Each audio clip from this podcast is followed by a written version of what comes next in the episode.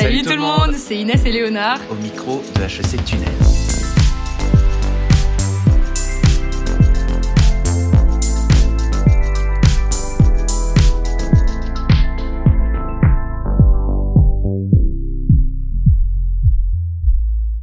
Aujourd'hui, on se retrouve pour un épisode sur un projet musical inédit organisé par des étudiants d'HEC en partenariat avec d'autres écoles. Le projet s'appelle Stars Up et se veut l'équivalent de l'Eurovision pour les grandes écoles. Très concrètement, le projet s'organise en trois phases. Une phase de composition, dans laquelle les groupes se sont constitués et des morceaux ont pris forme. Une phase de sélection, dans laquelle chacune des écoles participantes a désigné son champion. Et enfin une dernière phase, qui aura lieu le jeudi 9 mars, où chaque champion va performer devant un parterre d'étudiants en transe dans l'espoir de remporter la première édition de ce concours et de rester dans la légende. Et alors aujourd'hui, on a la chance de recevoir deux personnes au cœur de ce projet. Il s'agit de Corentin Tenaillot, d'une part, qui coordonne magistralement l'organisation de cette compétition et qui va pouvoir nous raconter la jeunesse de ce projet ambitieux et les défis qu'il pose. Et d'autre part, Florian, qui a remporté les présélections d'HEC avec son groupe Evergreen et qui représentera donc notre école lors de la dernière phase de la compétition. Et donc je vais rentrer dans le vif du sujet. Corentin, est-ce que tu peux nous parler un peu de la jeunesse du projet? D'où il vient? Alors, euh, bah, merci déjà pour cette euh, introduction. Euh, du coup, le projet, c'est un projet qui vient à la base des écoles d'ingénieurs. C'est-à-dire que euh, c'est une idée de Guillaume Tarek, qui est un étudiant du BDA des mines de Paris. Et il a essayé d'aller chercher des contacts dans tous les BDA qu'il avait, majoritairement des BDA euh, d'écoles d'ingé. Et je me suis retrouvé dans la boucle probablement à cause du réseau prépa, mais je me suis retrouvé là-dedans. On a fait quelques réunions préliminaires pour discuter du projet en, avril, et on s'est dit, nous avec, avec HEC, on est trois sur le projet, euh, très impliqué. Quand on a vu le projet, on s'est dit c'est énorme, c'est un projet incroyable. Nous, on rêve de faire des compétitions inter-écoles. Il y, a une, il y avait une compétition inter-école plutôt commerce qui existait avant, c'était le Trophée des Arts. Ça existe toujours, mais HEC y participe plus vraiment depuis quelques années. Et on se disait, ce serait bien de relancer cette idée-là. Et Stars Up, euh, qui à l'époque s'appelait Ingévision, mais pour des raisons évidentes, on a changé le nom. On s'est dit, c'est l'occasion parfaite de faire ça. Et du coup, HEC, c'est quelque chose qui sera amené à tourner hein, les années prochaines. Ce sera euh, une majorité de l'école qui accueillera, qui sera probablement centrale, mais c'est pas sûr encore, faudra qu'on décide. Voilà à peu près. Et donc dans, dans l'association Stars Up, il y a une douzaine d'écoles. Ouais, c'est ça. Euh, l'association, on est euh, donc on est 8 au bureau avec 5 ou 5 écoles représentées. Et ensuite, au total, dans l'association, il y a un, un, représentant de chaque école. Donc on a 12 écoles et à terme, on veut en, inclure plus. Donc nous, quand on est arrivé avec, euh, avec HEC dans le projet, évidemment, on a proposé euh, d'inclure le SCP et, euh, les SEC. sauf que bon, quand on a proposé ça, c'est là que j'ai appris qu'il y avait 12 écoles déjà. 12 écoles, c'est beaucoup. c'était beaucoup déjà pour une, première, pour une première édition. Déjà, dès les premières réunions, on sentait que ça allait être un petit peu compliqué de rajouter du monde. Moi, je suis très curieux parce que tu as, soulevé un sujet, c'était les règles. Comment est-ce que vous êtes mis d'accord? Quelles règles ont prévalu? L'idée initiale, c'est quand même de coller au plus près de l'Eurovision. Donc, ce qu'on voulait, c'était un peu un show euh, avec donc des, des, chansons qui étaient écrites par les groupes. Ça, ça a été la règle numéro un qu'on a tout de suite fixée, qui était la chanson doit être originale. Donc ça, c'était la règle numéro un. À partir de là, on a décliné. Bon, alors il y, y, a des règles techniques, euh, juste parce que c'était plus simple logistiquement parlant, du style euh, pas plus de 4 minutes pour une chanson, pas plus de 6 dans un groupe. Voilà, ça c'est vraiment des règles techniques pour que le concert se passe bien. Mais euh, on a eu cette règle-là, et ensuite on s'est dit, on veut que ce soit très libre sur le style. Donc euh, la seule contrainte imposée sur le style, c'est pas vraiment une contrainte sur le style d'ailleurs, c'est qu'il y ait quelqu'un qui chante. Et c'était tout. Et on a dit ensuite, il peut, ça peut être quelqu'un qui chante sur une prod en arrière avec rien d'autre, mais à ce moment-là, on essaiera de mettre un petit accent sur une choré, sur quelque chose comme ça. Euh, ou alors ça peut être un groupe de rock, totalement. Et du coup, ça, sur, sur, ce sujet-là, je trouve qu'on a très bien réussi. Parce que euh, on n'a pas encore, moi j'ai pas pu écouter les chansons des groupes, mais en revanche j'ai leur style.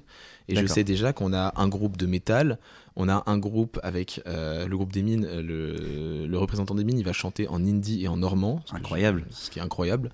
Euh, donc on a le représentant d'HEC, Evergreen, qui est un groupe, je sais pas comment décrire ça, rock, mais multigenre, euh, voilà, qui s'inspire de beaucoup de styles.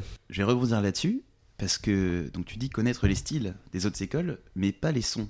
Tandis que à HEC, donc il y a une la phase de sélection qui a pris fin euh, fin février, et on a pu euh, entendre les différents les différents participants. Il y a des modes de sélection différents selon les écoles? Alors oui, totalement. On a laissé le mode de sélection complètement libre aux écoles. Le but à la fin, c'est juste qu'ils présentent un groupe. Donc, euh, c'est aussi dû au fait que les écoles sont complètement différentes. HEC, on est euh, 400 par promo grande école. À ça, il faut rajouter euh, les VM et les M2 qui avaient le droit de participer, les IS, les MBA. Ça faisait quand même un certain panel d'étudiants. Donc, on pouvait s'attendre à plus de groupes participants. Et de l'autre côté, on a par exemple NSAE, euh, des promos de 100 euh, élèves, un BDA composé de 3 personnes, donc c'est globalement pas euh, une école extrêmement axée art. Donc, euh, eux, déjà, s'ils avaient un groupe, c'était quelque chose. Euh, effectivement, d'ailleurs, l'ENSAE, ils ont fait un groupe commun avec l'ENSTA. Donc, euh, ça, a permis de, résoudre ce problème-là. Donc, du coup, les sélections étaient complètement différentes. Donc, ENSA et ENSTA, on a juste attendu qu'ils aient un groupe. À partir du moment où ils en avaient un, c'était bon. Euh, Chimie Paris, pareil, ils ont sélectionné leur groupe avant même de savoir quelle était la chanson qu'ils faisaient. Euh, ce qui fait que du coup, pendant un petit moment, on savait même pas s'ils allaient vraiment participer parce que bah, avaient toujours pas de chanson. Et alors de l'autre côté, on a des présélections. Le Lix par exemple a fait ses présélections en même temps que nous à HEC. Et eux, ils ont fait un concert. Euh, ils ont fait au début, ils ont fait la première partie d'un concert qui était prévu de base avec Stars Up. Euh, C'était quelque chose euh, qu'on avait imaginé aussi pour HEC parce que bon, on a été un peu submergé et on a lancé les, sélections et la communication sur Stars Up un peu tard. Donc finalement, on a eu que euh, euh, deux groupes euh, qui participaient, plus un troisième intéressé, mais qui a finalement pas pris part aux, présélections. Mais initialement, on voulait faire un concert parce que on se disait ça permettait aussi d'avoir un premier rendu live. Après tout, c'est une, c'est une musique live hein, qui va qui va être jugée à la fin.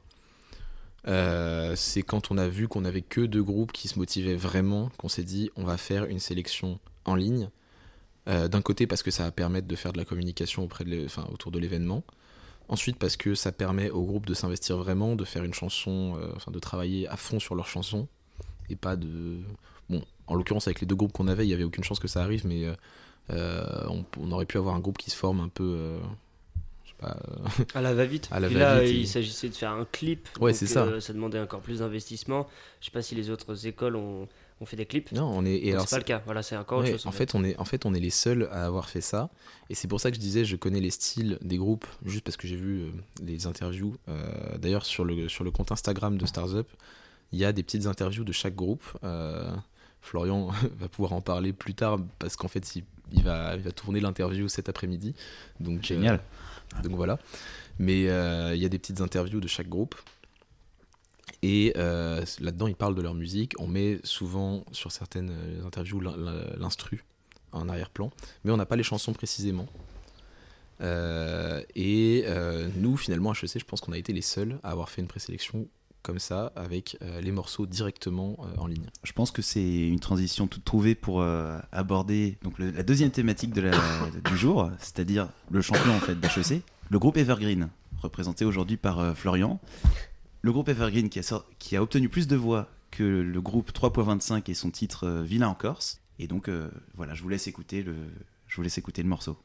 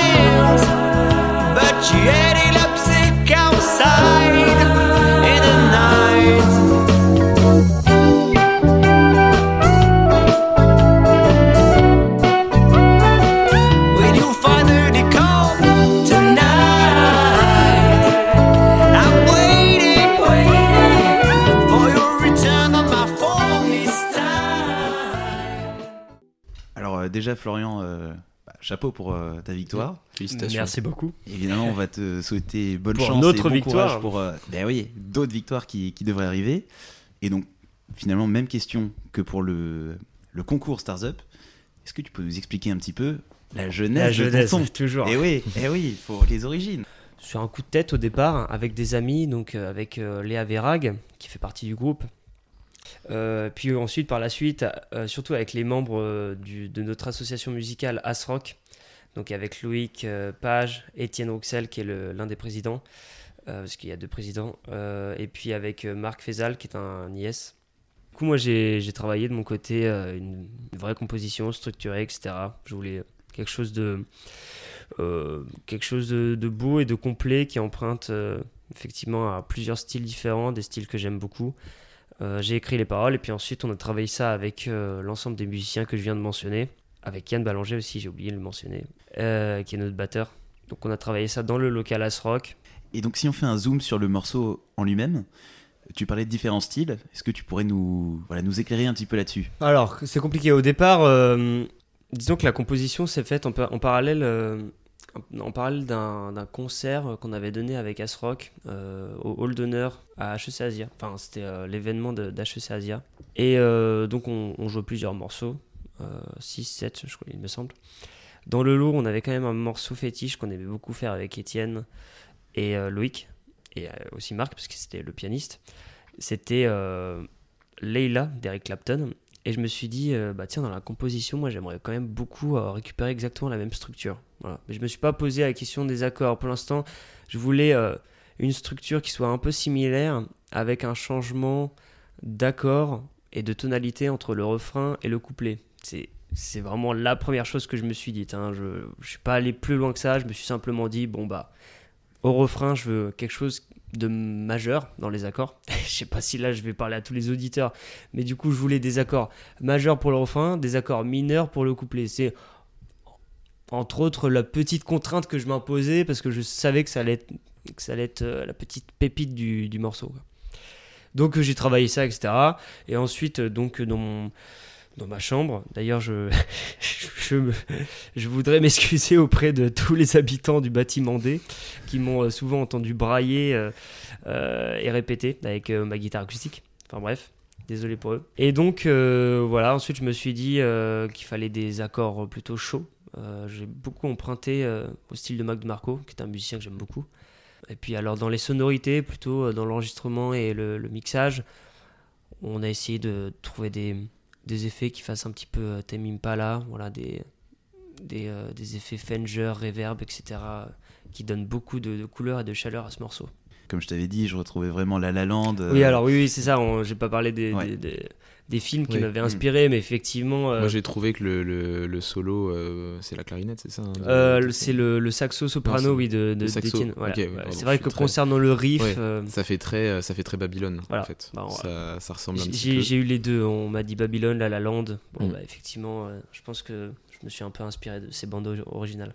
Et donc, en plus du son, t'as tourné un clip. Exactement, Et alors, euh, exactement. Bah, c'était euh, passé par la tête C'était euh, le, le double challenge parce que euh, fallait quand même qu'on puisse rivaliser avec l'autre excellent groupe Mm. qui est euh, 3.25 pour la présélection et qui est, qui est un groupe pour le coup qui a un passé.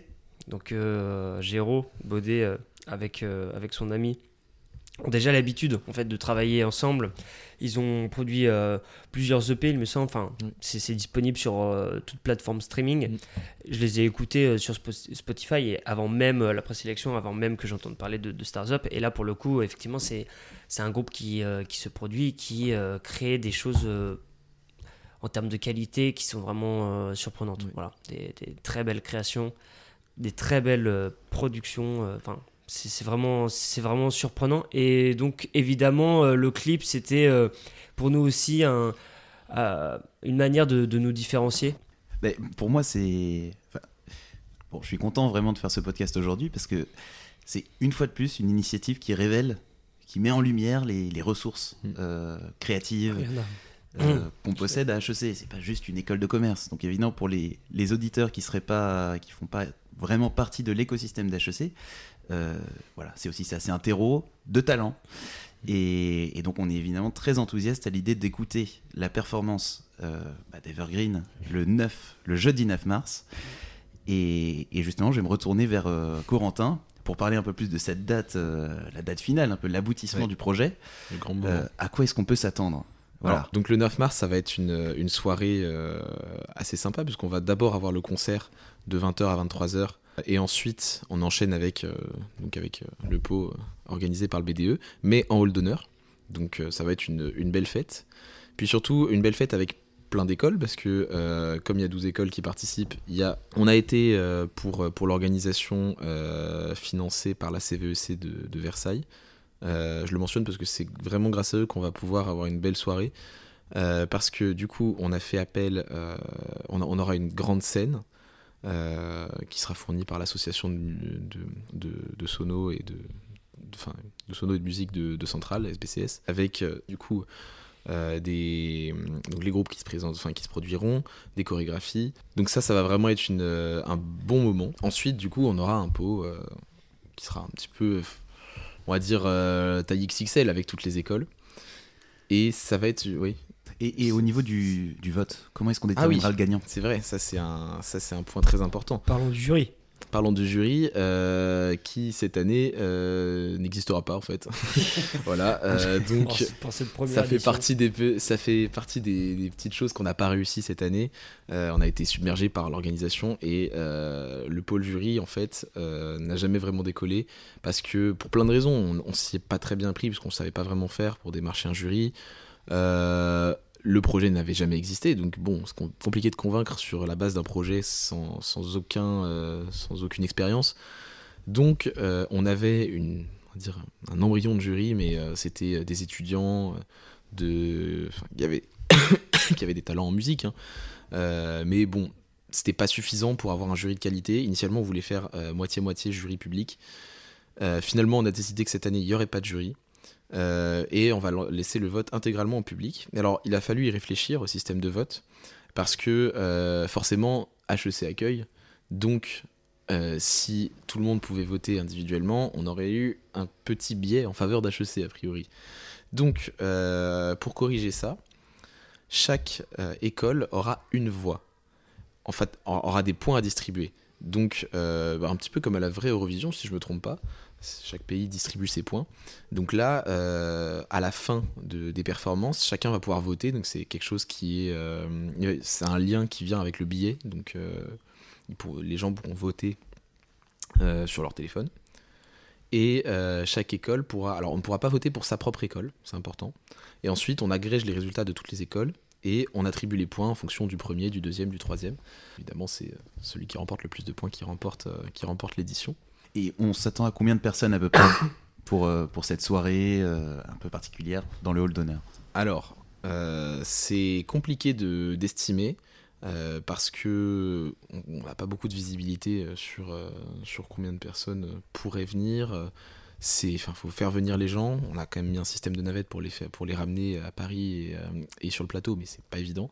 Donc, nous, on a tablé sur 600 personnes minimum pour l'événement, pour le concert, avec à peu près un peu plus de 300 euh, XT et un peu moins de 300 d'HEC.